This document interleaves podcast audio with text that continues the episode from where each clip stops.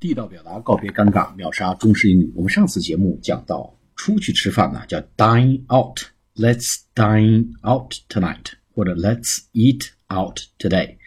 dine d i n e dine out 在外面吃，eat out 在外面吃。那么在家吃饭怎么表达呢？我们叫 dine in d i n e in。那么在外面吃就 dine out。在家里吃呢，叫 dine in，或者说 eat at home。说说，I'm so tired today. I don't want to drive. Let's eat at home. 我太累了，不想开车出去了。我们在家吃吧。